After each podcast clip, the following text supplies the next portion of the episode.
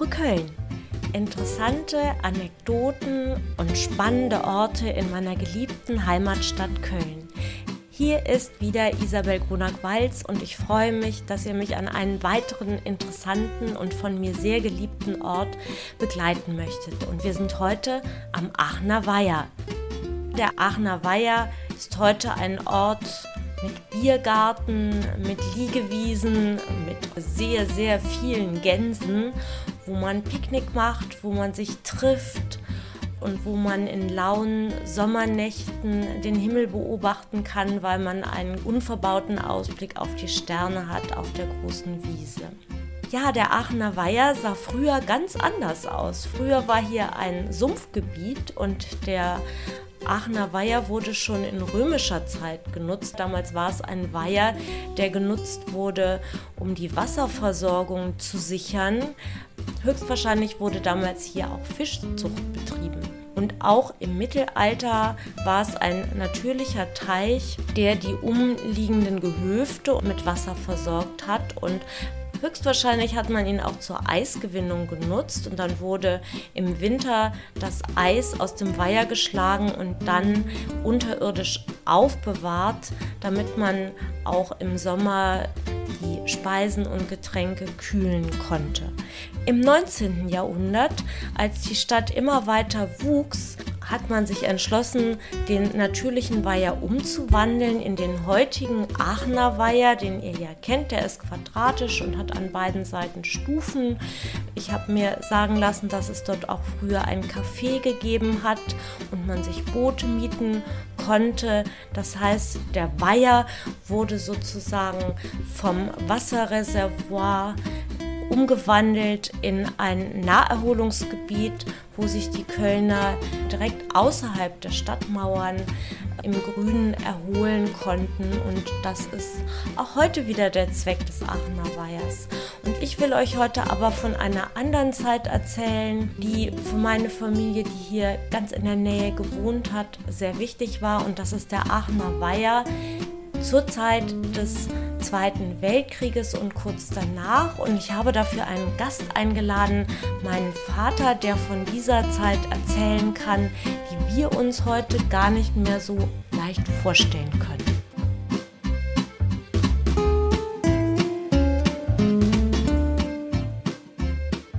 Zum Anlass genommen habe ich die Berichte von den Bombenangriffen auf ukrainische Städte Bombenangriffe, die hat Köln auch erlebt in den 30er und 40er Jahren und es gibt sogar noch Leute, die haben das selbst erlebt, die haben diese Bombenangriffe als Kinder erlebt. Und einer von denen ist mein Vater und der sitzt mir hier gegenüber, der Hans Herbert, und der war tatsächlich ein kleines Schulkind, ein sechsjähriges Schulkind, als die ersten Bombenangriffe kamen. Erzähl uns doch mal davon. Das Gelände südlich vom äh, Aachener Weiher war in Friedenszeiten und auch noch zu Beginn des Krieges ganz flach, ganz platt und ganz weit im Süden, kurz vor der Bachemer Straße. Da stand ein Aufbau in äh, Naturstein aufgerüstet, so eine Art von Tribüne und obendrauf ein riesengroßes Hakenkreuz in äh, äh, Schmiedeeisen. Das war der Aufmarschplatz der Nationalsozialisten, wo die ihre äh, Feste feierten. Nach dem Krieg wurde dieses ganze Gebiet mit Trümmerschutt aufbeladen, aufgehäuft, äh, bis äh, da ein richtiger Berg entstanden war. Der wurde dann später mit äh, Mutterboden abgedeckt und äh, bepflanzt und das nennt sich dann heute der Hiroshima Park. Also das war früher, wo ich anfangen möchte, ein völlig flaches Gelände und als der Krieg begann, wurden dort sofort äh, äh Flieger Abwehrgeschütze, die sogenannte Flak, die 8,8 cm Flak, aufgebaut. Dort wurden auch Scheinwerfer aufgestellt und es war auch die Bodenstation für einen Fesselballon. Was ein Fesselballon ist, äh, das weiß heute wahrscheinlich kaum noch jemand. Also das ist einfach ein mit Gas gefüllter Ballon, der an einem Drahtseil hängt, also gefesselt ist, nicht frei schwebt, sondern am Seil aufgelassen wird auf 1000 Meter Höhe oder 1500 Meter Höhe und ist dazu da, zu verhindern, dass die äh, feindlichen Flugzeuge, äh, dass die auf jeden Fall auf Höhe gehalten werden, dass die nicht zu tief fliegen und damit äh, ganz leicht ihre Ziele treffen. Äh, die, dazu war der Draht da nicht der Ballon, die konnten natürlich auch von denen abgeschossen werden, aber dazu war vor allen Dingen der Draht da, denn wenn die gegen den Draht flogen, da rissen natürlich die Tragflächen ab und stürzten ab. So, das war eben dieser, diese äh, Fliegerabwehranlage, die äh, allerdings zu Beginn des Krieges äh, noch nur ganz spärlich in Erscheinung trat, denn die ersten äh, Alliierten, nee, nicht die Alliierten, die ersten englischen Bombenflugzeuge, die hier über Köln ankamen, das waren immer drei oder vier oder fünf Stück. Die konnte man einzeln sehen, die wurden dann von den Flak-Scheinwerfern, von denen ich ja schon erzählt habe, wurden die angestrahlt und dann von der Flak gezielt beschossen. Das war eigentlich ein Schauspiel, äh, ja, fast, fast, fast wie, wie Feuerwerk, nicht? Mein Vater hat mich dann auf die Fensterbank in unserem Erkerzimmer, in unserer Wohnung, auf die Fensterbank gestellt und wir haben gemeinsam zugeguckt, wie die Flugzeuge da beschossen wurden. Von einem haben wir auch gesehen, wie der getroffen wurde und wie der langsam an Höhe verlor und äh, später haben wir gesehen, dass der kurz vor Brühl eine Notlandung vollbringen konnte und alle äh, sind lebend davongekommen. Also das war meine, mein erster Eindruck vom Bombenkrieg. Ich, ich wollte mal fragen, da hattest du also gar keine Angst, sondern da war das eigentlich nur von weitem zu sehen. Und hatten die denn noch keine Bomben dabei, diese ersten Doch, Engländer? die hatten Bomben dabei, die äh, wurden auch abgeworfen, aber die wurden nicht hier in den Vorstädten abgeworfen. Die flogen alle hier das Stadtzentrum an und die richteten da auch erste Zerstörungen an. Aber wie gesagt, fünf Bomber nicht später nahm ja der Bombenkrieg hier ganz rapide und sehr schnell zu und alsbald wurde ich auch dann von meinen Eltern beziehungsweise mein Vater hatte hier im, äh, im, in den Kellerräumen hatte der äh, Pritschen aufgebaut, also Notbetten. Und äh, ich wurde dann auf dem Arm sehr schnell in den Keller getragen und lag dann da im Bett, während hier äh, die, die, die Bomben dröhnten. Kannst du dich noch daran erinnern, wie du dich damals gefühlt hast? Ja, ich hatte natürlich Angst. Ich hatte Riesenangst, denn das war ja ein ungeheures Getöse. Nicht? Wir, äh, der erste 1000 Bomberangriff der Weltgeschichte, der ging ja auf Köln. Und äh, äh, das war ein un, ununterbrochenes Gedonner und Gebrause. Und äh, man versuchte mich dann zu beruhigen und sagte, das sind gar nicht die Bomben, die man da hört, sondern das wären die Flakgeschütze, die da am Schießen wären. Und tatsächlich ist es ja auch so, dass die Kugel, die einen selber trifft, die hört man gar nicht, denn die Kugel fliegt viel schneller als der Schall und deswegen kann man die nicht hören. Und deswegen kann man auch die Bombe, die einen selber trifft, nicht hören. Nicht? Also das stimmte schon, dass das, was wir da an, äh, an Lärm anhörte, dass das auf jeden Fall keine Bomben wären, die uns treffen würden. Nun muss man tatsächlich sagen, das Haus, in dem du damals gewohnt hast, das ist später auch fast komplett zerstört worden. Und ich bin total froh, dass du da nicht drin warst. Du bist nämlich mit der Kinderlandverschickung in den Schwarzwald geschickt worden. Aber man muss sich natürlich vorstellen, sechsjähriges Kind ohne Eltern einfach mal in den Schwarzwald und dann die ganze Schulzeit eigentlich ganz alleine in einem Kinderheim, was ja auch kein Vergnügen war. Ja, und die äh, Heimleiterin da, äh, das war wirklich auch eine sehr unglückliche Besetzung. Das war wirklich eine bis, bis in die letzten Fasern und in ihre Haarspitzen hinein äh, überzeugte Nationalsozialistin, die den ganzen Tag über nur im BDM also Bund deutscher Mädchenuniform rumlief und mit Hakenkreuz Armbinde am Arm und die hat uns Kinder eigentlich ja, zu, zur Härte, zu, zu, zu, strammen, zu strammen Soldaten erziehen wollen. Nicht? Das Einzige, das Einzige was, was ich noch von der Heimat besaß, das war ein kleiner ein, ein, ein Fell, ein Osterhase, ein Püppchen, ein Osterhase, äh, der, äh, den ich heiß und innig liebte und den ich auch immer zum Schlafen mitnahm. Das war das Erste, was mir abgenommen wurde und dann wurde, dann wurde ich ausgelacht. ein Junge, ein Hitlerjunge braucht doch keinen, keinen, keinen, keinen Schlafhasen. Ja, äh, ihr könnt euch wahrscheinlich kaum mehr vorstellen, wie, wie, wie es einem dann zumute ist. Tja, das erinnert mich an dieses sehr berühmte Buch, als Hitler das rosa Kaninchen stahl. Ja. Da wurde auch einem kleinen Kind ging auch der Stoffhase verloren.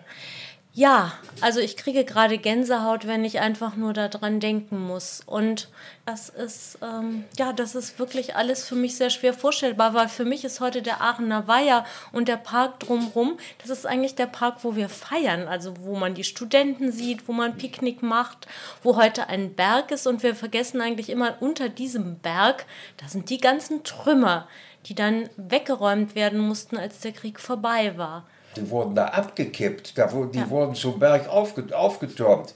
Tja, und wir gehen da heute Schlitten fahren. Wir gehen da heute Schlitten fahren, jawohl, und machen Picknick. Nicht? Und ja, aber das war eben eine ganz, ganz andere Zeit. Übrigens nach dem Krieg, ich kam ja bald 1945, im Sommer 1945 kam ich ja aus dem Kinderheim zurück nach Köln. Da standen da noch die Flakgeschütze und die Flakstellungen, die waren noch da die hatten zwar die deutschen Soldaten, äh, bevor sie den äh, Engländern, den, den Amerikaner haben ja zuerst äh, Köln erobert, bevor sie Amerikanern in die Hände fielen, haben sie die äh, Rohre gesprengt, sodass die also zum Schießen nicht mehr geeignet waren, aber die konnten, da konnte man, die konnten noch, äh, äh, die konnten sich noch im Kreis drehen. Und da sind wir Kinder drauf Karussell gefahren.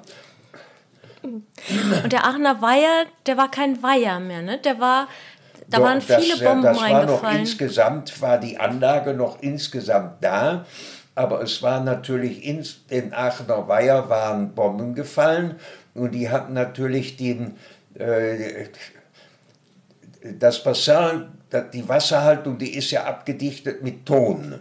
Ne? Und wenn da jetzt eine Bombe drauf fällt und macht da einen Trichter, dann ist da natürlich in der Thronabdichtung ist dann noch, da ist da das Wasser rein verschwunden. Konnte auch kein neues mehr eingelassen werden, denn äh, wäre ja sofort wieder versickert. Ne? Und wann wurde der wieder in Ordnung gebracht? Kannst du dich daran erinnern? Ja, ja, doch. Also hier mit dem Kanal war übrigens genau dasselbe. Das war, äh, das, das, das war schon ziemlich frühzeitig. Das äh, muss so 1947 rum gewesen sein, 46, 47, nicht war das schon. Dass, äh, dass, man, dass die Stadt sich bemühte, hier ein, ja, ein halbwegs, äh, ja, so, so langsam das Ortsbild wiedererstehen zu lassen. Nicht? Ich kann mich erinnern, dass du erzählt hast, dass dort früher Bötchen gefahren sind auf dem Aachener auf dem, Weiher. Auf dem Aachener Weiher sind Bötchen gefahren, da wo jetzt dieser runde Anleger da ist. Ne? Da, waren, da konnte man Kähne äh, mieten und da stand auch ein Kiosk, da wurde auch äh, verkauft, Limonade und äh, Eis und äh, äh, da gab es auch Tisch und Stuhl. Nicht? Das war hier bevor es hier zu, zu, zu einer, zu einer äh, Rollbahn für den Schwerlastverkehr wurde, war, war das ja eigentlich alles als, als, als Erholungsraum, als Naherholungsraum, als Parkanlagen vorgesehen. Ja, also diese große vierspurige Universitätsstraße, die war damals ein kleiner Weg, der hier Lindenthal trennte vom Park. Ja, ja ne? so war das, so war das.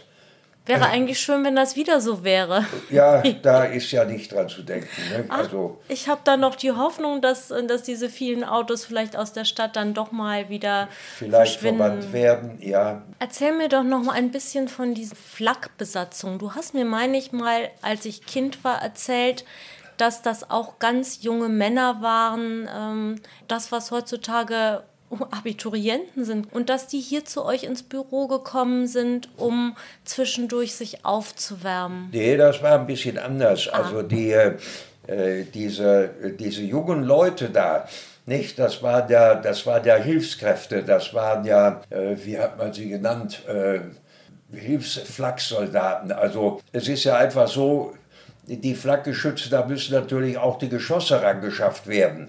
Nicht? Und das haben, das haben dann die, äh, die äh, ja, es war noch nicht mal Penela, das war da so Obersekunda, unter Prima, sowas war das nicht.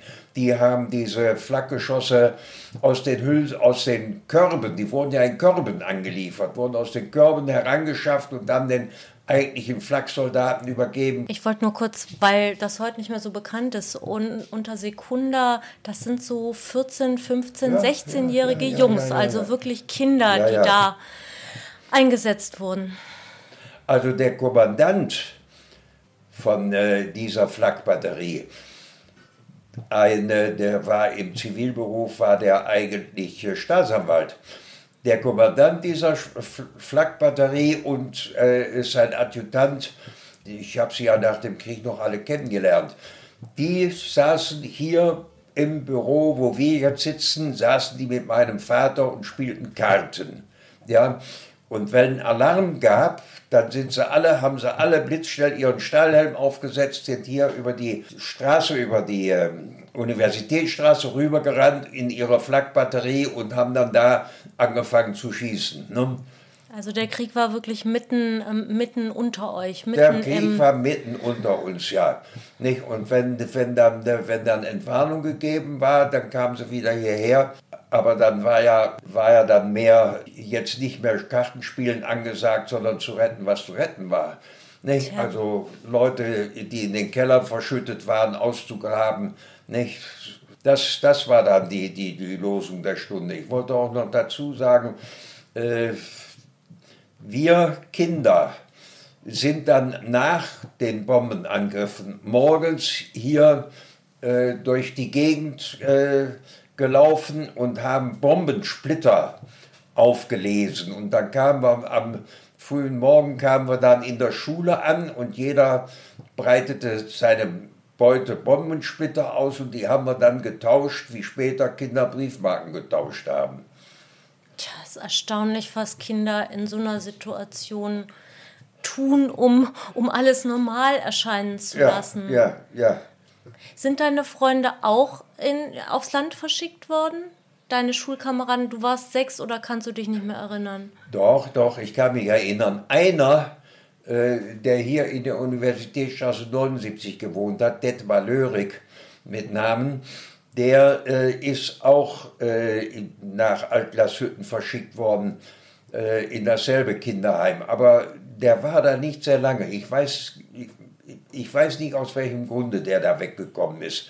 Der ist dann, äh, der, hat, der hat den Krieg überlebt und äh, irgendwann, als ich mit, äh, äh mit, äh, mit der Ille, mit äh, deiner Mama, als wir in Kanada waren, in Montreal, da habe ich einfach mal ins Telefonbuch geguckt und habe geguckt, findest du da vielleicht einen Detmar Löring, Lörig? Und der war da tatsächlich. Ja, also ich, ich werde jetzt gerade ganz still, weil nämlich das Büro, in dem ich sitze, das ist tatsächlich das Büro meines Großvaters und ich kenne die Bilder von diesem Haus und dieses Haus, da stand wirklich nur noch in Teilen. Das ist einmal im Krieg selber schon halb zerstört worden und dann wieder aufgebaut worden, in den letzten Kriegsjahren dann noch einmal zerstört worden und dann erst wieder nach dem Krieg aufgebaut. Ihr seid ja zuerst in einem anderen Haus, habt ihr gewohnt. Als ich aus dem Schwarzwald zurückkam, da war das hier, das war alles unbewohnbar. Das, äh, hier waren keine Fenster mehr drin, keine Türen mehr drin, kein Dach mehr drauf. Ähm, die äh, Meister Eckartstraße, da waren zwar auch keine Fenster und Türen mehr drin, aber die konnte man sich aus den Trümmern zusammensuchen und mein Vater hat da so ein bisschen was zusammengezimmert mit Fenstern und Kanonenöfchen, äh, dass man wenigstens zwei oder drei Zimmer da bewohnen konnte. Aber das, das Haus an sich war auch unbewohnbar. Das war natürlich nach dem Bombenangriff, wenn man dann aus dem Keller hier raufkam, ja, keine Fenster mehr drin. Die waren natürlich durch den Luftdruck und durch die Bomben, äh, durch die explodierenden Bomben, waren natürlich die Glasscheiben da rausgeflogen. Nicht? Da Äh, zum Teil steckten die Glassplitter noch in den Wänden drin. Nicht? Äh, so war das, wenn wir aus, aus dem Keller hier raufkamen. Ne?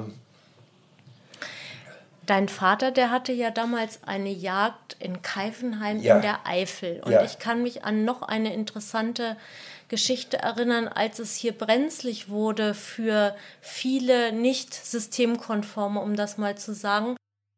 Äh, zum Freundeskreis meines Vaters gehörte ein hoher katholischer Geistlicher.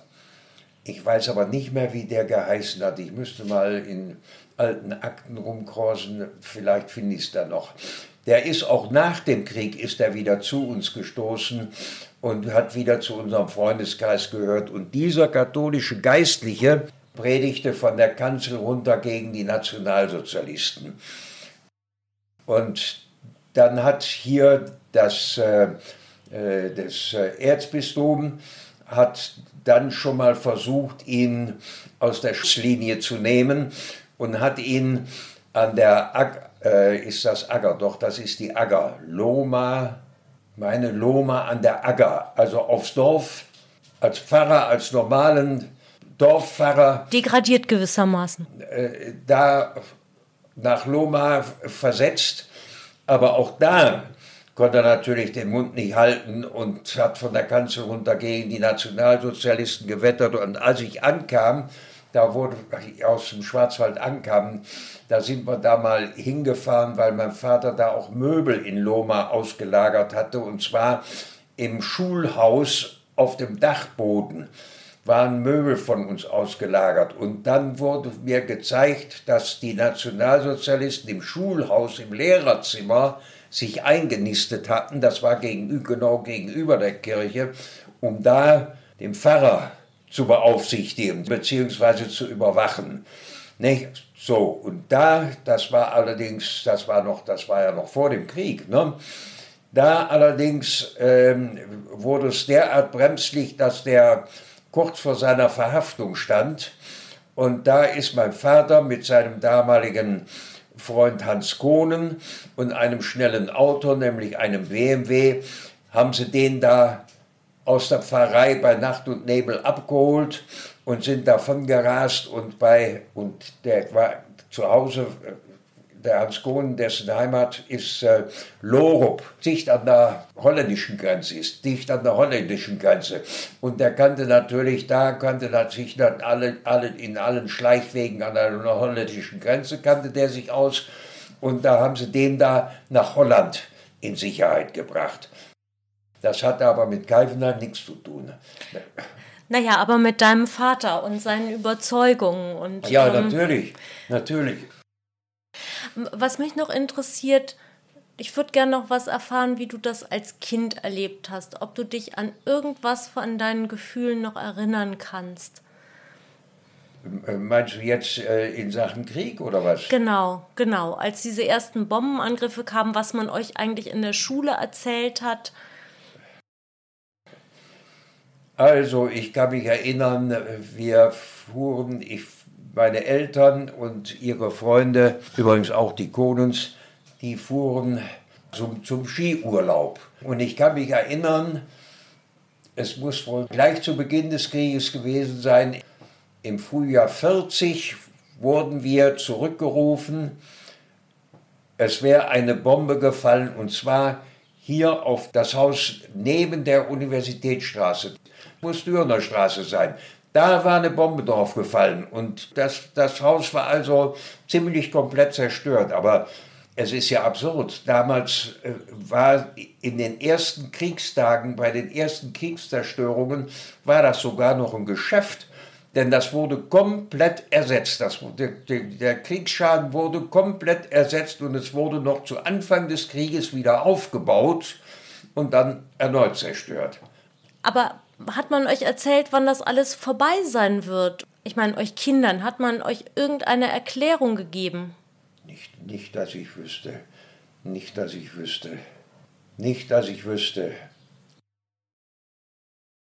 Meine Familie hat glücklicherweise komplett den Krieg überlegt. Meine Großmutter, mein Großvater, mein Vater auch im Schwarzwald sind dann direkt nach dem Krieg hier wieder in Köln angekommen. Ja, die Häuser, die ich kenne, das sind die wieder aufgebauten Häuser. Und der Park drüben, der Aachener Weiher, ist für mich immer ein wunderschöner Freizeitpark gewesen, wo ich schon als kleines Kind im Winter Schlittschuh gelaufen bin, ja, und Schlitten gefahren bin. Und ich hoffe, dass das so bleibt und dass alle Menschen diesen Park genießen und nicht mehr daran denken, was das für ein schrecklicher Schauplatz gewesen ist. Also ich habe den Krieg ja eigentlich auch nur mit sehr viel Glück überlebt. Nicht? Im Schwarzwald, im Schwarzwald, in Altglashütten. So, und nun war das eine kurze Zeit des totalen Interregnums. Die deutschen, die deutschen, das äh, deutsche Militär war abgezogen, war geflüchtet, hatte zu großen Teilen ihr ganzes Material in den Wäldern rings, in den Wäldern rings um, um, äh, um äh, Altglashütten da liegen lassen. Und, aber die Franzosen waren noch nicht da.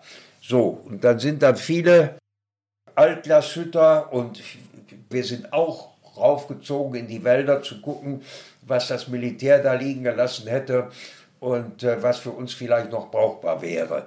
Ne, viele haben wir nicht gefunden, aber einen Fahrradanhänger, weißt du, so ein Ding mit zwei Rädern, was man hinter das Fahrrad hängt, und einen Wagenheber, so ein Ding mit so einer Kurbel. Ne? So, und dieses Ding haben wir also diesen Wagenheber in diesen äh, Fahrradanhänger äh, gelegt und dann sind wir durch die Wälder oben, oberhalb von äh, äh, Altglashütten, sind wir oben aus dem Wald rausgekommen und zogen das Ding hinter uns her. Und genau in diesem Zeitpunkt, zu diesem Zeitpunkt, kurz davor, wir hatten es gar nicht gemerkt, weil wir ja im Wald drin waren, waren die Franzosen unten in Altglashütten eingerückt. Ne, so, und der Kommandeur von, der Kommandeur von den äh, Franzosen, der sah also drei, Leute oben aus dem Wald rauskommen, die zogen irgendwas hinter sich her, was der für Maschinengewehr hielt, hat bei den Kerns vor der Haustür Panz, seinen Panzer auf, seine Panzer auffahren lassen und hat die auf uns gerichtet. Und wir haben der Frau Kern, der Lina, haben wir unser Leben zu verdanken. Die ist dem Panzerkommandeur um den Hals gefallen und hat dem klar machen können, dass es ihre Kinder sind und, und, und niemand mit, mit einem äh, Maschinengewehr hinter sich herzöge. Ja, du warst sieben oder acht Jahre alt. Da war ich neun Jahre alt. Neun Jahre alt. Da war ich neun Jahre alt, aber eine einzige Panzersalve und uns hat nicht mehr gegeben. Ich kann mich erinnern, dass du erzählt hast, dass ihr Kinder dann ja auch wirklich mithelfen musstet. Ich weiß, ihr habt die Kühe gehütet. Erzähl doch mal davon. Die Kühe gehütet, ja, das haben wir. Das haben wir aber in der Zeit äh, äh, natürlich äh, vor dem Zusammenbruch. Nicht? Also die äh, äh Altglashütten hatte ja noch weitgehende, war ja eigentlich geprägt von Milchwirtschaft. Nicht? Und jeder, jeder Bauernhof, der hatte da so 10, 15 Stück Kühe im Stall stehen und ähm, am frühen Morgen machten die einfach nur ihre Stalltüre auf und die Kühe, die wussten das ganz genau, die kamen dann da raus und marschierten unter einer Unterführung unter der Hauptverkehrsstraße her und kamen dann da am Berg da äh, hinter Kerns da an und wir saßen da am Berg und nahmen die da in Empfang. Und dann führten wir die rauf auf die, äh, auf die Höhen da oberhalb. Äh, das war alles Gemeindeland, also Viehweide, aber äh, keine private, sondern Gemeindeviehweide. Und da wurden dann sämtliche Kühe von äh, Altlaschütten, die wurden dann da oben äh, geweidet. Nicht? Die ließen wir dann da so, und die Franzosen, die hatten da natürlich äh, das natürlich auch bald mitgekriegt und äh, äh, versuchten unsere Viehherde mit ihren äh, Jagdbombern und Maschinengewehren zu, zu, Hackfleisch zu machen.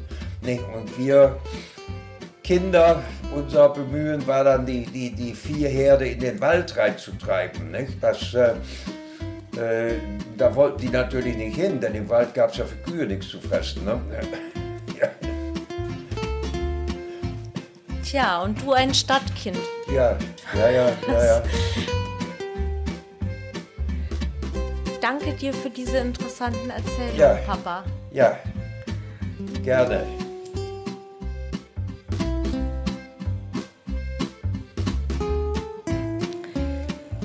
Das war eine Folge des Podcasts Spurensuche Köln. Mein Name ist Isabel Grunack-Walz und ich freue mich sehr, dass ihr mich an einen meiner Lieblingsplätze hier in Köln begleitet habt, an den Aachener Weiher. Ihr habt vielleicht gemerkt, dass wir uns im Laufe des Podcasts recht weit vom Aachener Weiher entfernt haben, sogar bis in den Schwarzwald, als es um die Kinderlandverschickung ging. Zur Kinderlandverschickung kann ich vielleicht irgendwann auch noch mal einen eigenen Podcast machen. Das würde an dieser Stelle zu weit gehen. Aber ich hatte den Eindruck, dass diese Kindheitserinnerungen an den Krieg so interessant und wertvoll sind, dass ich sie unbedingt mit euch teilen wollte, auch wenn sie nicht direkt mit dem Aachener Weiher zu tun haben, auch wenn sie alle im Angesicht des Aachener Weihers erzählt wurden. Und damit wir nicht mit einem ganz so bedrückenden Thema enden, wollte ich ganz zum Schluss noch einmal an den Aachener Weiher in seiner heutigen Form erinnern, an einen wunderbaren Platz, wo man im Winter Schlitten fahren kann, wo man Schneemänner bauen kann. Und wenn es kalt genug ist, kann man auf dem Eis Schlittschuh laufen. Und einen ganz besonderen Tipp habe ich auch noch für euch, für alle, die einen besonderen Ort für ein besonderes Date suchen. Es ist tatsächlich einer der romantischsten Orte, die man sich vorstellen kann, ist nachts auf der Wiese am Aachener Weiher zu liegen mit einer Decke und den Sternenhimmel zu beobachten. Ich habe dort schon gelegen und habe die Mondfinsternis gesehen, weil man hat ganz, ganz wenig Licht von den umliegenden Gebäuden der Stadt und kann dort einfach die Sterne in ganz besonderer Intensität sehen und beobachten. Vielleicht noch ein Gläschen Prosecco dazu. Ja, ich verabschiede mich von euch und hoffe, wir hören uns bald an dieser Stelle wieder. Isabel Gronack-Walz mit Spurensuche Köln.